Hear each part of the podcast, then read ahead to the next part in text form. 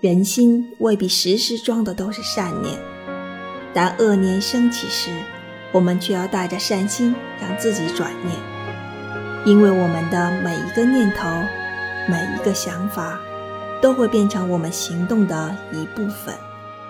不要只为一时的念头留有遗憾。